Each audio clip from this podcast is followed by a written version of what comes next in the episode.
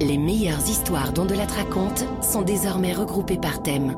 Après les crimes du 19e siècle, les femmes criminelles ou encore les crimes d'argent, toujours disponibles sur vos plateformes d'écoute habituelles, écoutez Les dernières années de la guillotine, la nouvelle série thématique de On de la raconte à l'occasion des 40 ans de l'abolition de la peine de mort. On de la raconte. Christophe Ondelatte. Voici le deuxième épisode de notre série sur Robert Badinter, qui sera là tout à l'heure. Comment s'est construite sa conviction qu'il fallait abolir en France la peine de mort? Hier, dans le premier épisode, je vous ai raconté les premiers jours du procès de Roger Bontemps en 1972 devant la cour d'assises de l'Aube. Il encourt la guillotine. Aujourd'hui, dans le deuxième épisode, le verdict. Un épisode que je tire du livre de Robert Badinter, L'exécution, paru à l'époque chez Fayard et aujourd'hui disponible au livre de poche. Nicolas Loupien m'a aidé à l'écrire. La réalisation est de Céline Lebras. Europe 1, Christophe Ondelatte.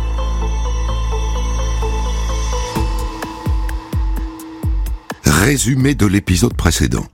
En 1972, l'avocat Robert Badinter, 44 ans, accepte d'assurer la défense devant les assises de l'Aube de Roger Bontemps, un braqueur qui, à la centrale de Clairvaux durant l'été 1971, a participé avec un autre détenu, Claude Buffet, à une tentative d'évasion qui s'est soldée par une prise d'otage et la mort d'un surveillant et d'une infirmière. Claude Buffet assume le meurtre du surveillant, mais pas celui de l'infirmière, à qui il dit n'avoir donné qu'un seul coup de couteau quand elle en a reçu deux, ce qui revient à accuser Bontemps d'avoir donné le deuxième coup mortel.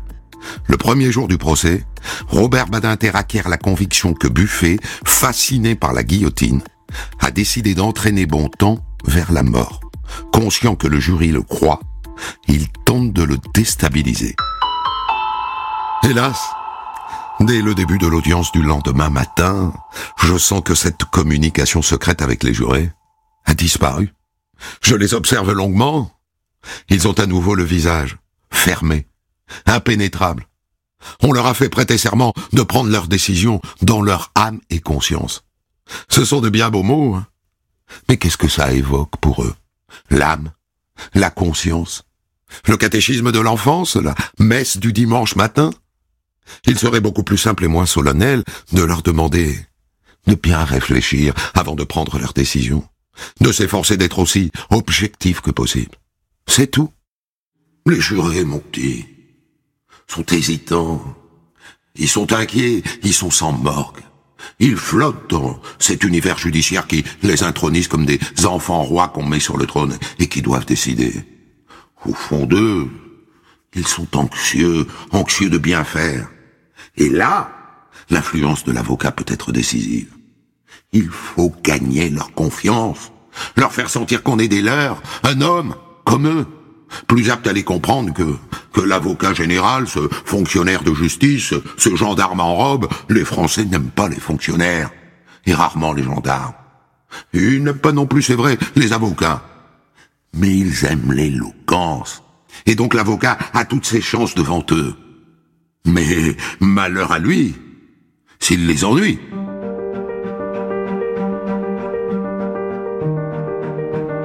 Il me semble que les trois jurés à la droite du président, ceux qui sont le plus proches du box, ne nous sont pas hostiles. L'un d'eux, surtout au, au, très fin, sensible, me paraît appartenir à la famille de ceux qui refusent la peine de mort. En revanche, il me semble que les voisins de l'avocat général à gauche constituent un bloc répressif. Je regarde la liste des jurés désignés par le tirage au sort, je regarde leur âge, leur profession, leur physionomie. C'est un exercice divinatoire absurde, hein Cette femme mûre, par exemple, qu'est-ce qu'elle peut ressentir devant la photo de l'infirmière égorgée que le président est en train de faire circuler? Ces photos d'ailleurs n'ajoutent rien à la connaissance des faits. La justice sereine devrait refuser une telle exhibition parce que l'horreur qu'elle suscite n'est pas compatible avec la maîtrise de soi qu'exige la mission de juger. Le passage en main de ces photos nous a fait reperdre un peu de terrain qu'on avait gagné hier.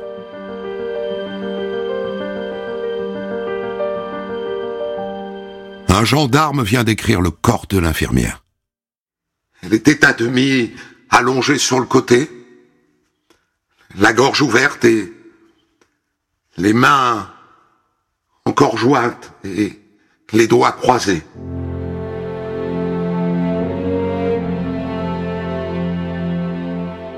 Les mains jointes évoquent irrésistiblement une dernière prière. Et là je sens la foule qui frémit. Je sens la haine, comme une vague qui vient battre contre le box des accusés et l'estrade des jurés. Et nous, les avocats, nous sommes là avec cette impression d'impuissance. Comme si nous devions arrêter de nos mains une voiture trop lourde qui a les freins cassés, qui commence à descendre la pente et qui nous entraîne irrésistiblement vers l'abîme.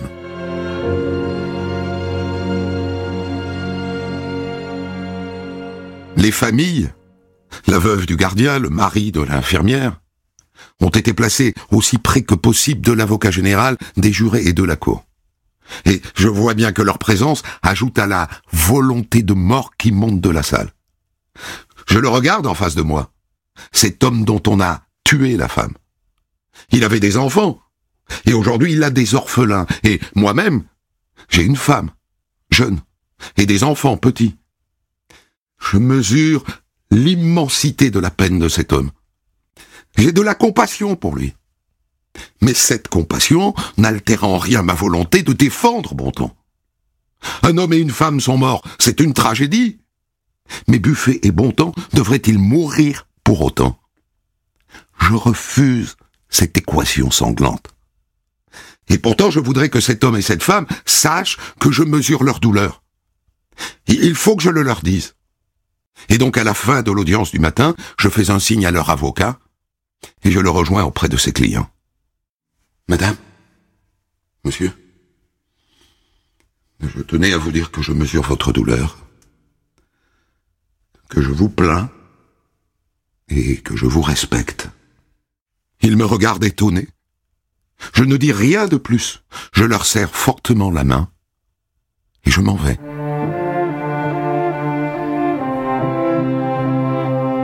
L'audience reprend à l'heure la plus chaude de la journée, après le déjeuner le seul témoin des meurtres, le détenu infirmier, vient d'arriver à la barre. Il est prudent. Il dit juste ce qu'il a déjà dit pendant l'instruction, ce qui accable Bontemps. Mais il ne dit pas « j'ai vu Bontemps égorger l'infirmière ». Au moment de l'assaut, j'étais près de la fenêtre avec le gardien. Et l'infirmière m'a rejoint. Et là, Bontemps est arrivé, et il a entraîné l'infirmière au fond de la pièce. Et là, j'ai vu Buffet surgir avec le poignard à la main. Et derrière, j'ai vu l'infirmière tomber à genoux. Et, Bontemps qui levait la main dans, dans un geste qui se terminait dans sa direction.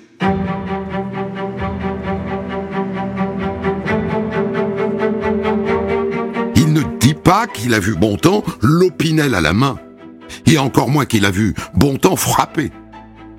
J'ai longtemps étudié ses dépositions. Entre sa première version, juste après le drame, et sa dernière déclaration à la police, il a évolué. À la fin, il accuse plus Bontemps et de manière plus précise. J'ai là une occasion de l'enserrer dans ses contradictions, mais ça ne suffira pas.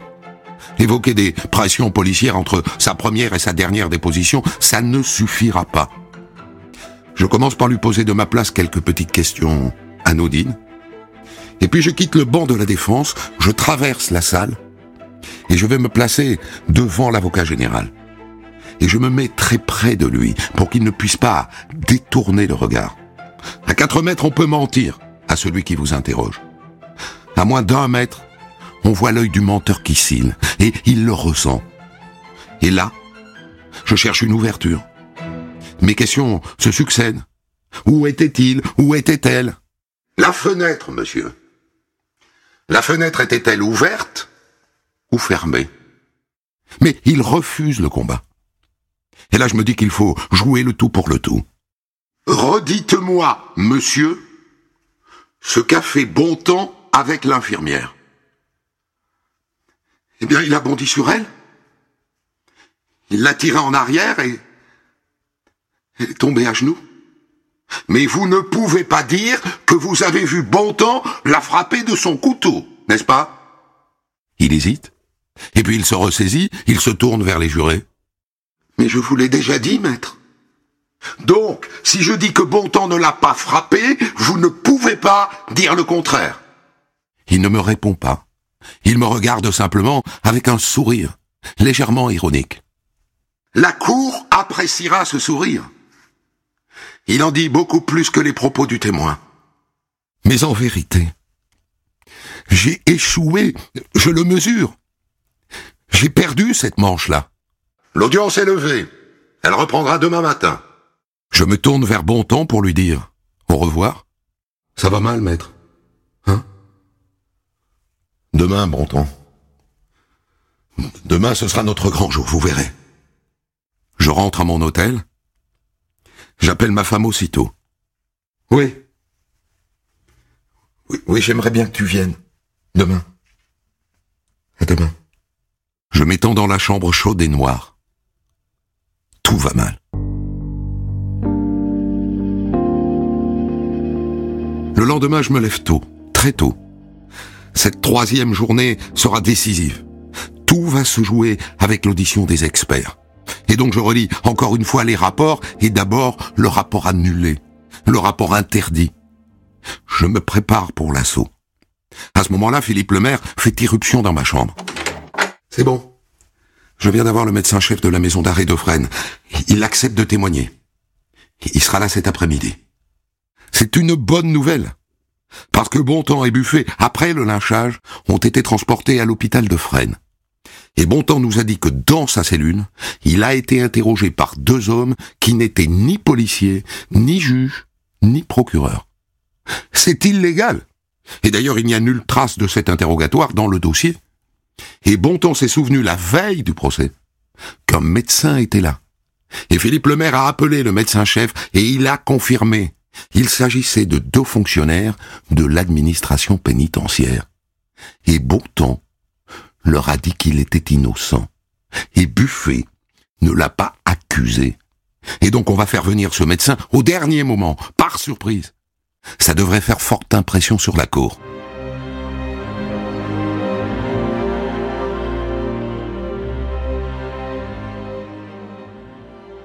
Je crois que j'ai tout prévu. J'ai préparé toutes les éventualités. Il faut que je force d'une manière ou d'une autre les experts à évoquer le premier rapport. Et j'ai donc mis au point une grille de questions.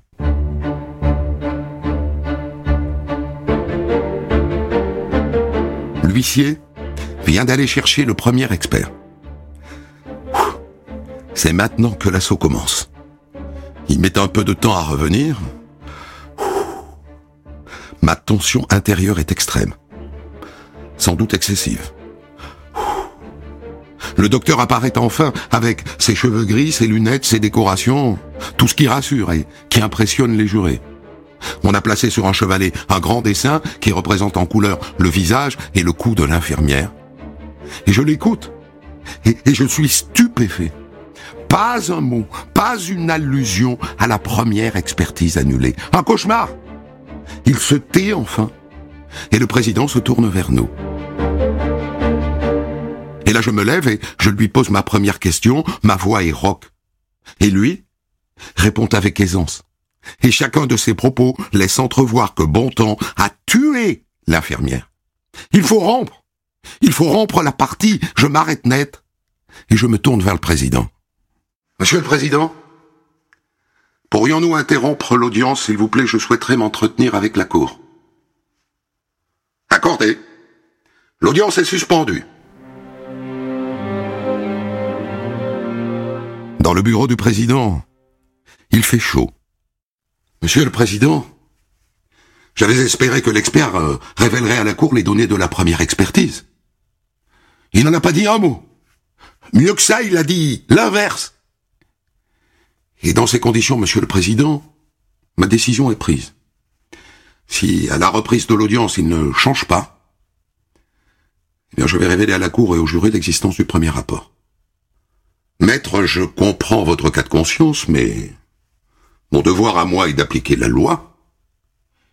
Et la loi maître prévoit des peines disciplinaires pour les avocats qui évoquent une pièce annulée par une décision de justice, vous le savez. Je connais ce texte, monsieur le président. Mais je n'ai pas le choix. On se sépare, courtoisement. Je regagne ma place. Et l'expert est toujours là, debout, et je reprends le cours de mes questions. Mais ces réponses ne sont toujours pas celles que j'attends. Et là, je sens monter en moi une sorte de fureur. Est-ce que vous n'avez pas, monsieur, procédé antérieurement à d'autres opérations d'expertise qui auraient abouti à d'autres conclusions? Je n'ai pas terminé que déjà l'avocat général brandit le dernier rapport. Il n'y a que ce rapport au dossier, hein? Il n'y en a pas d'autre, je le rappelle. Mais je répète ma question.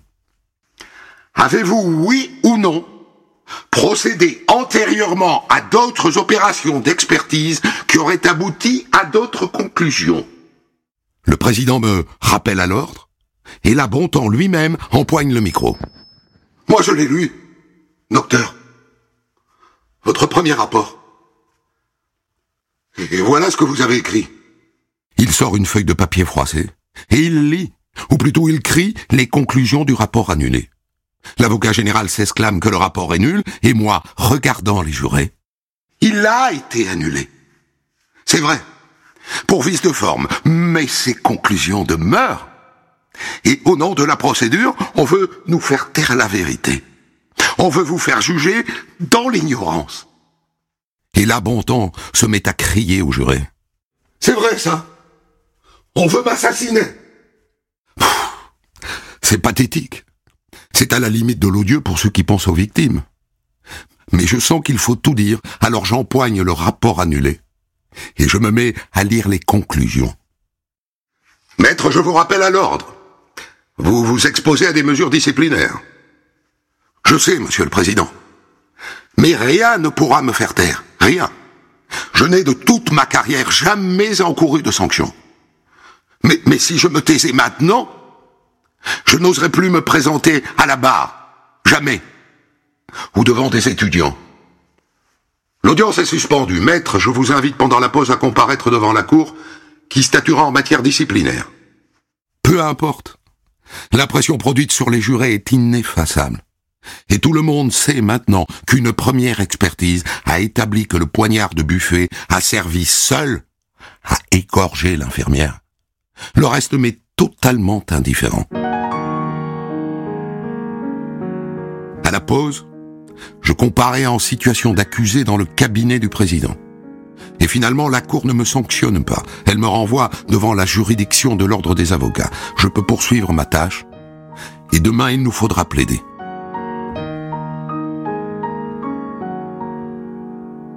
La plaidoirie, selon moi, n'est pas le moment où l'avocat sert le plus utilement la défense.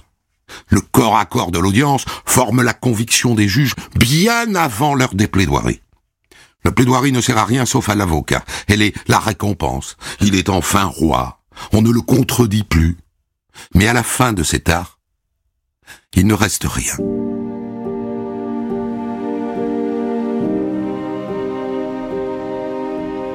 Étrangement, de ces heures d'éloquence, rien ne demeure en moi. Rien. Je me souviens de la plaidoirie de Thierry Lévy défendant Buffet, ça oui, il était au-delà de la défense. Un exorcisme. Il m'a rappelé mon maître. Mais de ma plaidoirie, je ne me souviens que d'une sensation étrange. Les, jurés m'ont écouté. Il s'est établi entre eux et moi une sorte d'accord, purement intellectuel il consentait à admettre que Bontemps n'avait pas tué l'infirmière. Et quand je me suis rassis, j'étais rassuré. J'avais convaincu les esprits. Chacun avait maintenant sa conviction faite. Il ne restait plus qu'à attendre la décision.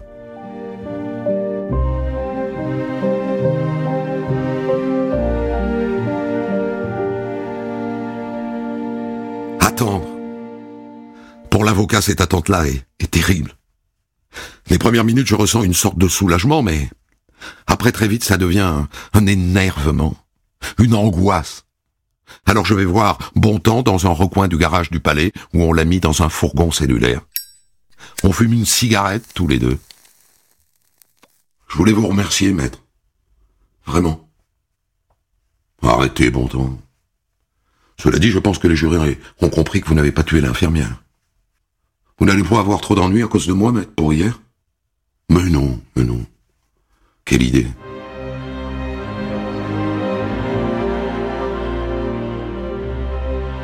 En entrant dans la salle d'assises, deux journalistes m'entourent très excités. Vous savez la nouvelle, maître? La Cour suprême des États-Unis vient d'abolir la peine de mort.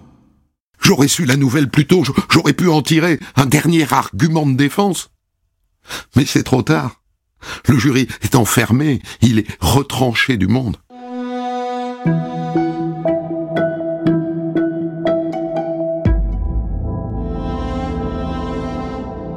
N'a pas été long, moins long que je ne l'espérais. Faites entrer l'accusé, je vous prie. Je regarde chaque juré, je cherche un signe, je ne rencontre que des visages fermés.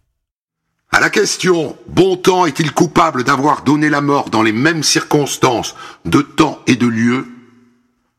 La réponse est non à la majorité des voix. Non Mais alors il a sauvé sa tête?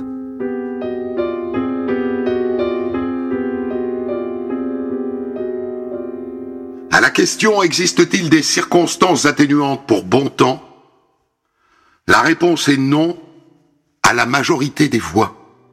Il n'a pas sauvé sa tête. C'est la peine de mort.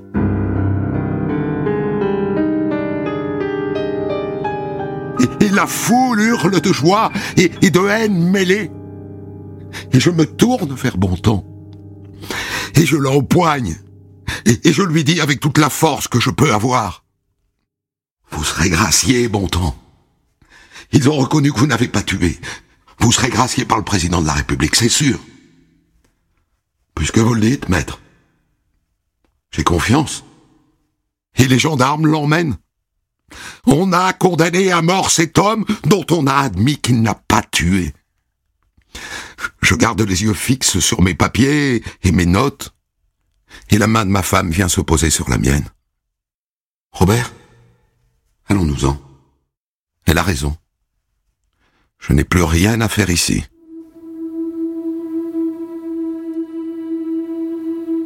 Dans les semaines qui suivent, ce qui me pèse, c'est la haine.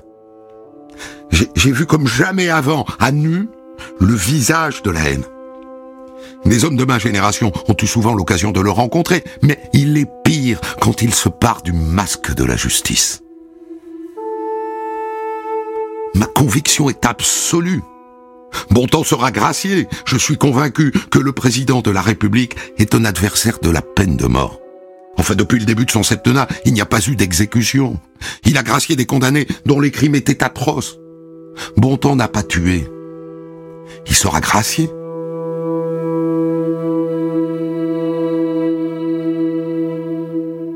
En octobre, la Cour de cassation rejette le pourvoi de Bontemps. Je vais le voir à la prison de la santé, dans sa cellule, la cellule numéro 34.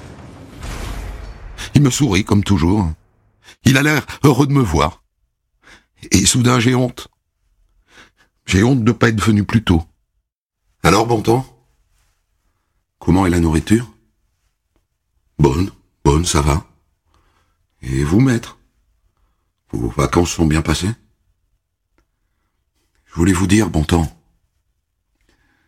vous n'avez rien à craindre.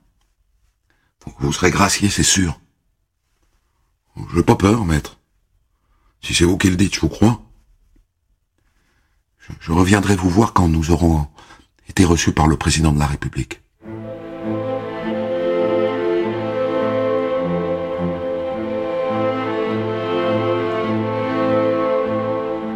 Le président ne nous a pas fait attendre. Mardi, 11h, à l'Élysée. Il pleut ce matin-là. Que me reste-t-il de cette demi-heure? Philippe Lemaire parle le premier. Il n'a jamais été meilleur. Et quand mon tour arrive, je sens en moi une passion de convaincre comme je n'en ai jamais éprouvé. Quelques questions? Quelques réponses? Le président se lève et nous prenons congé. En sortant, Philippe Lemaire me dit C'est pas joué, hein Maintenant, je vais le voir tous les matins. Comme si le voir vivant me rassurait. Je dépose les enfants à l'école et dès qu'ils ont tourné le dos, je redeviens prisonnier de mon obsession. Il n'a pas tué. On ne tue pas celui qui n'a pas tué. Ah, maître. Alors? Quelle nouvelle? Aucune, mon vieux. Aucune.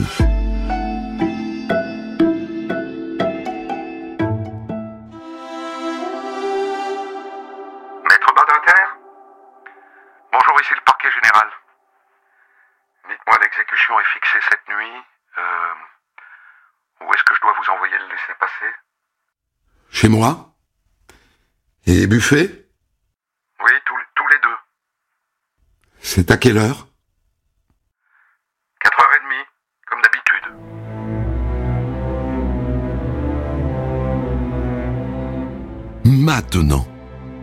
Suis au bout de ma course. Maintenant, je me heurte au mur lisse. Je suis cette impuissance. Je suis un, un avocat au bout de la nuit.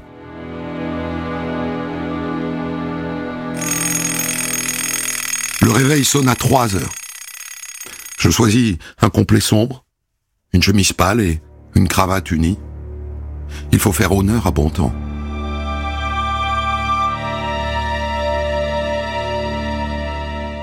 J'entre dans la cour de la prison de la santé, la guillotine est là.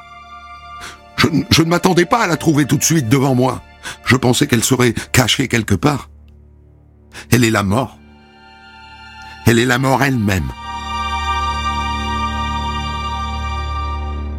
Un peu avant 5 heures, le directeur de la santé me prend à part. Il y a un problème, maître. Nous ne savons pas dans quel ordre procéder. Buffet d'abord ou, ou bon temps d'abord? C'est à nous, leurs avocats, de décider. Buffet attend la mort. Il saura patienter. Bon temps passera le premier.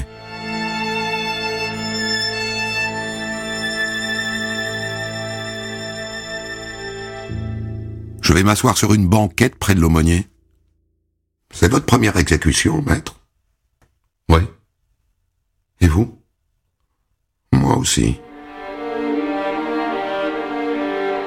Un monsieur coupe-rosé passe, un chapeau sur la tête. Le bourreau. Il faut y aller là. Allez, il est temps.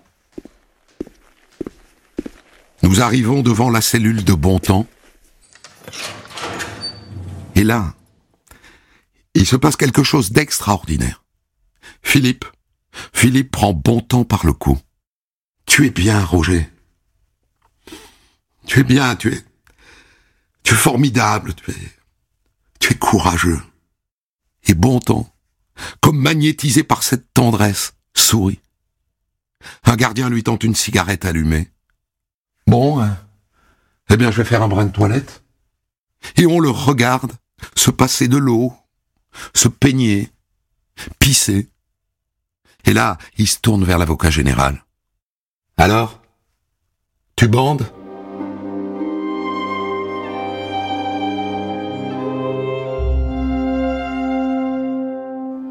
Philippe a mis son bras autour de ses épaules et lui parle toujours, à voix basse.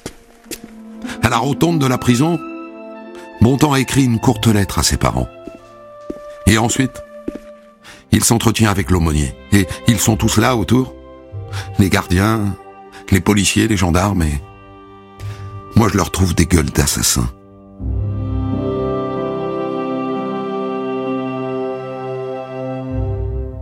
Le verre de cognac d'un coup.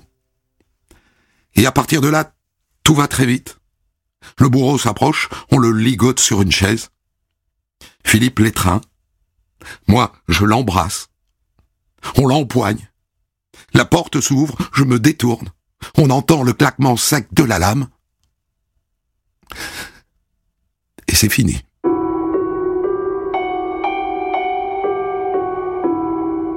Et c'est la fin de ce deuxième épisode, Robert Badinter, je suppose là, plus encore que lors de l'épisode précédent que les images sont là.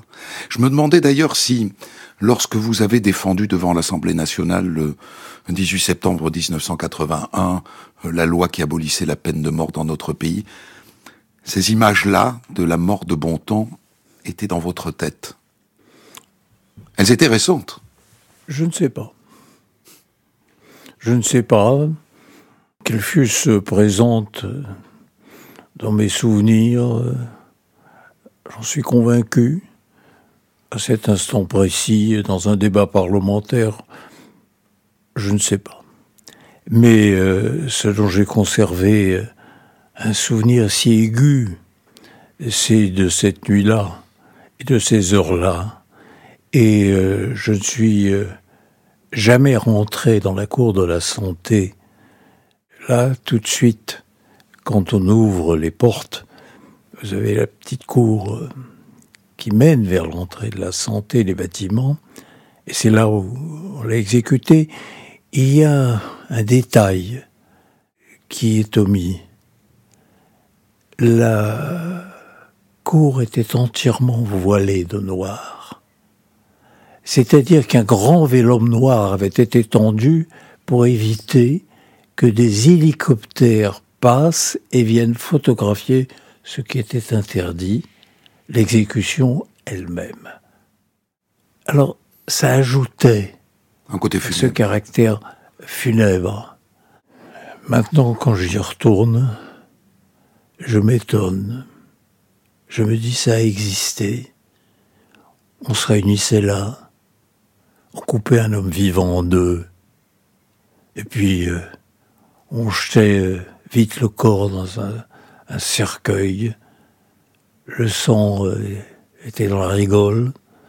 On emmenait le corps euh, tout de suite dans un wagon cellulaire. Et puis chacun repartait vers ses affaires. Et c'était à Paris, là, boulevard Arago, à 500 mètres d'ici, à vol d'oiseau. Et j'ai peine à le croire mais c'était la vérité. Il avait raison, Henri Torres, quand il disait que c'est au moment où l'avocat se heurte à ce mur, il disait ce mur de la mort de celui qu'on est chargé de défendre, qu'on devient avocat.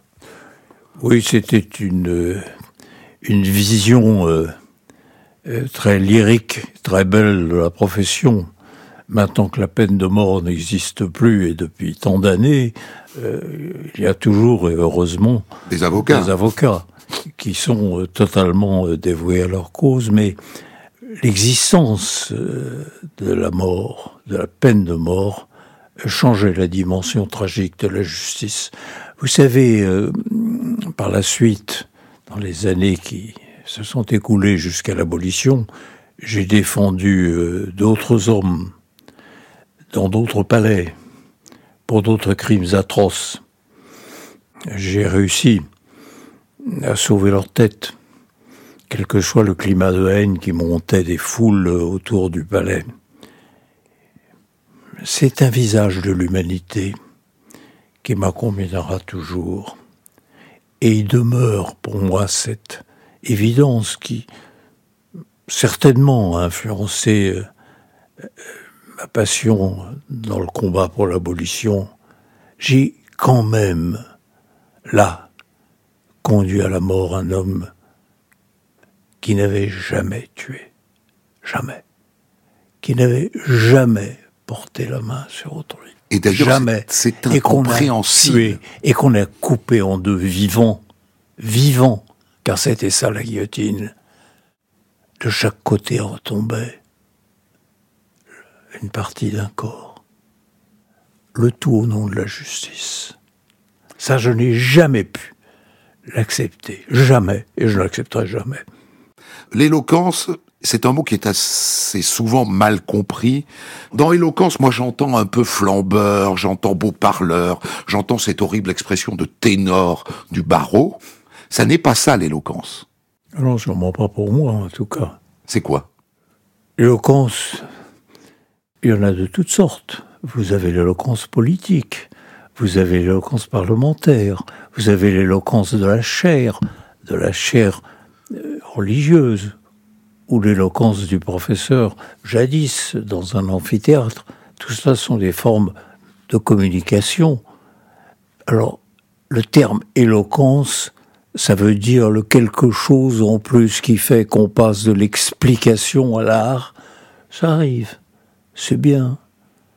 C'est agréable. Ça ne suffit pas. J'ai entendu, moi, des avocats qui n'étaient pas particulièrement doués être capables de faire naître chez ceux qui les écoutaient une conviction très forte, alors que l'élégance du propos n'était pas le propre du discours. J'en ai entendu d'autres qui, eux, étaient infiniment éloquents, la forme était exquise, on sentait que l'huile de lampe avait beaucoup coulé, qu'ils avaient beaucoup travaillé. Eh bien, l'effet produit était nul. Ça retombait à leurs pieds. C'est pour ça que le rapport entre l'éloquence et la conviction est un rapport incertain. Non, ce qui compte, ce qui compte, j'en suis euh, profondément convaincu, c'est que ceux qui vous écoutent sachent que ce que vous leur dites, c'est l'expression d'une conviction profonde.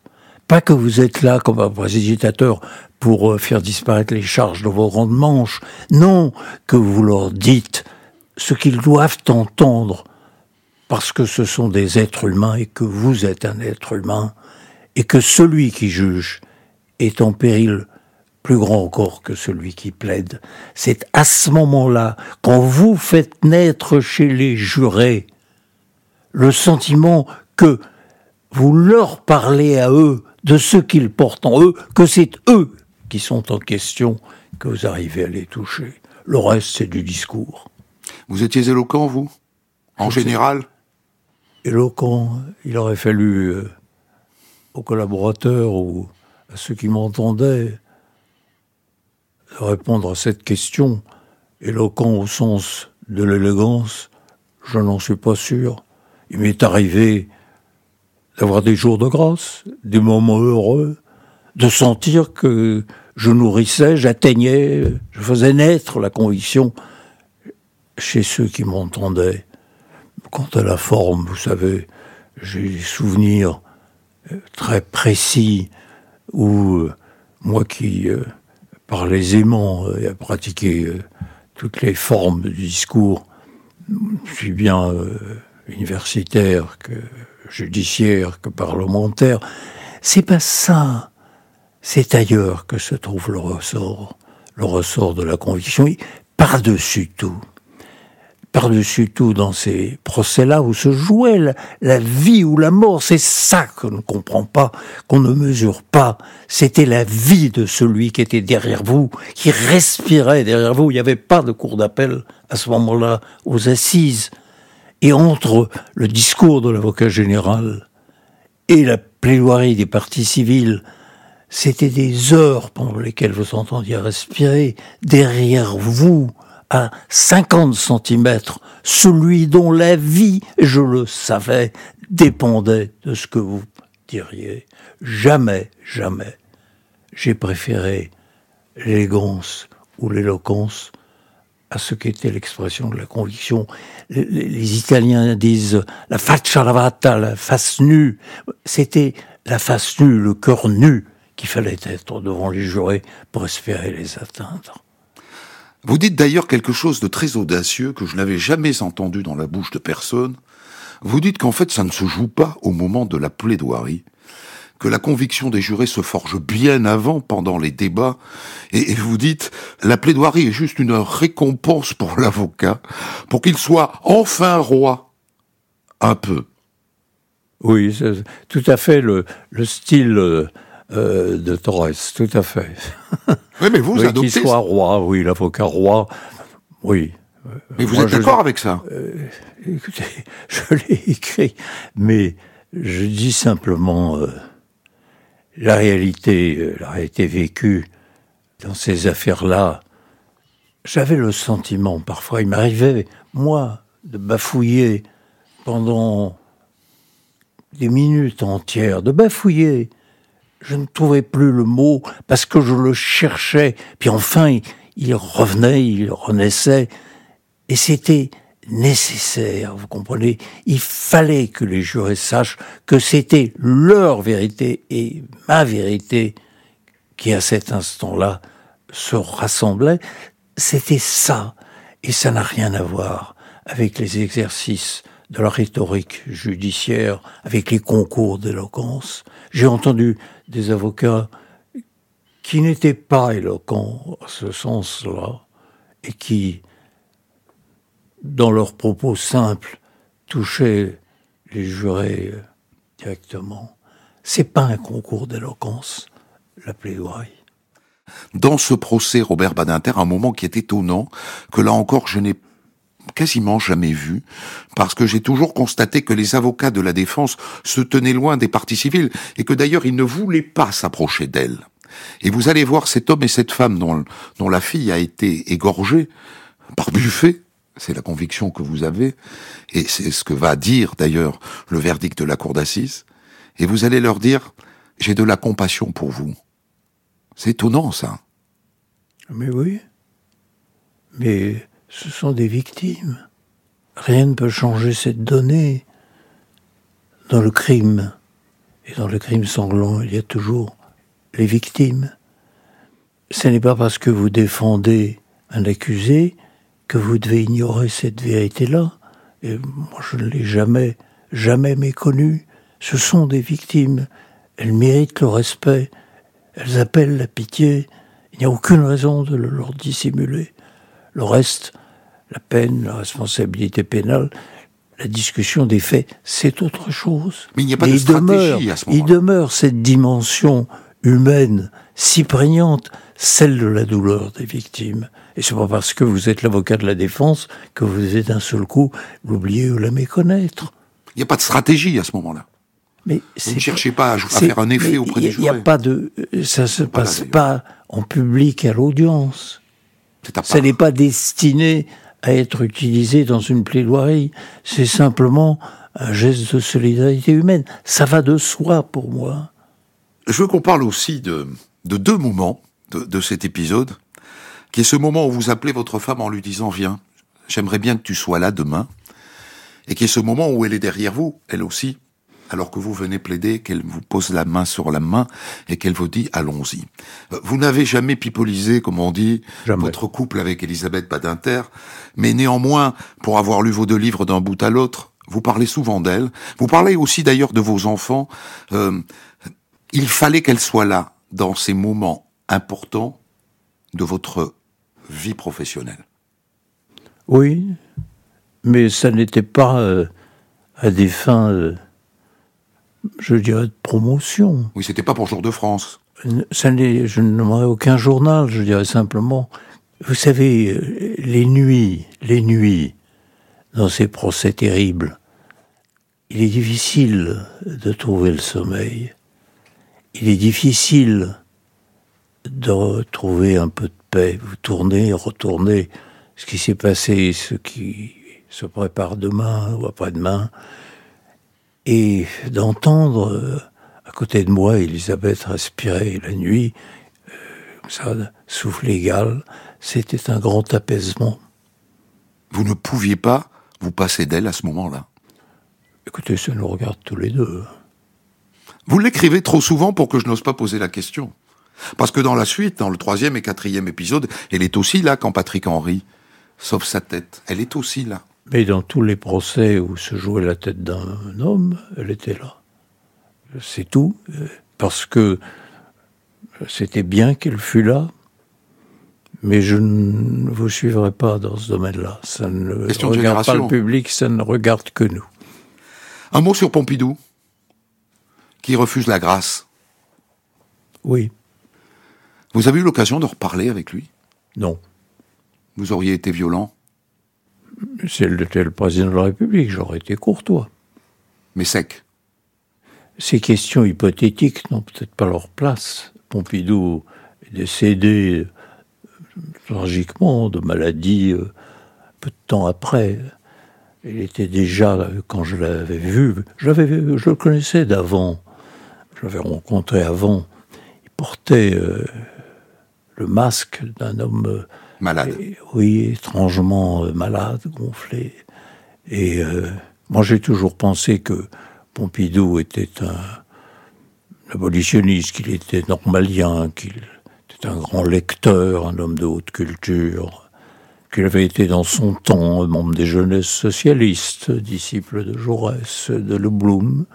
Je n'imaginais pas qu'il ne soit pas abolitionniste. C'est pas, pas le genre de rôle, c'était différent. Il, l'officier de carrière, il avait fait euh, Saint-Cyr, euh, l'école de guerre, avant 1914. C'est pas du tout euh, la même formation que un élève de l'école normale supérieure agrégé de lettres et extrêmement cultivé. Donc je pensais que Pompidou marquerait précisément dans cette affaire-là sa volonté d'abolition. Vous savez, je laisse de côté cet aspect qui, que personnel. Il faut pas oublier que nous étions quand même le dernier pays de la communauté européenne, on appelait ça comme ça à l'époque, c'est-à-dire l'Europe occidentale, à recourir à la peine de mort. Les derniers, la France, qui se proclamait si volontiers dans les enceintes internationales le pays des droits de l'homme. Hmm. Ben, le premier des droits de l'homme, c'est le droit à la vie. Et c'est celui-là que la France conservait comme ça, cette peine de mort euh, si contraire. Est-ce que, est que vous pardonnez plus aisément à Pompidou Non, mais je n'ai pas pardonné au pardonner. Euh, je n'ai pas euh, cet égard que chacun reste euh, avec ce qu'il estime avoir été juste ou pas. Pompidou est décédé. Je n'ai pas à cet égard porté des décisions posthumes ou des accusations posthumes. C'est fini. J'ai tiré ces deux premiers épisodes de ce récit, Robert Badinter, de votre livre que je conseille notamment à tous ceux qui veulent faire de leur métier euh, le métier d'avocat. On ne peut pas devenir avocat, me semble-t-il, sans avoir lu L'exécution, que vous avez publié à l'époque chez Fayard et que l'on trouve aujourd'hui en livre de poche. Euh, viendra demain le troisième épisode. On va vous retrouver en vérité au lendemain de l'exécution de Bontemps à ce moment où vous allez donner un cours de droit à l'université d'Amiens. Des centaines d'histoires disponibles sur vos plateformes d'écoute et sur europe Découvrez l'histoire du jour dont de la raconte à 14h sur Europe 1 et dès 6h du matin en podcast.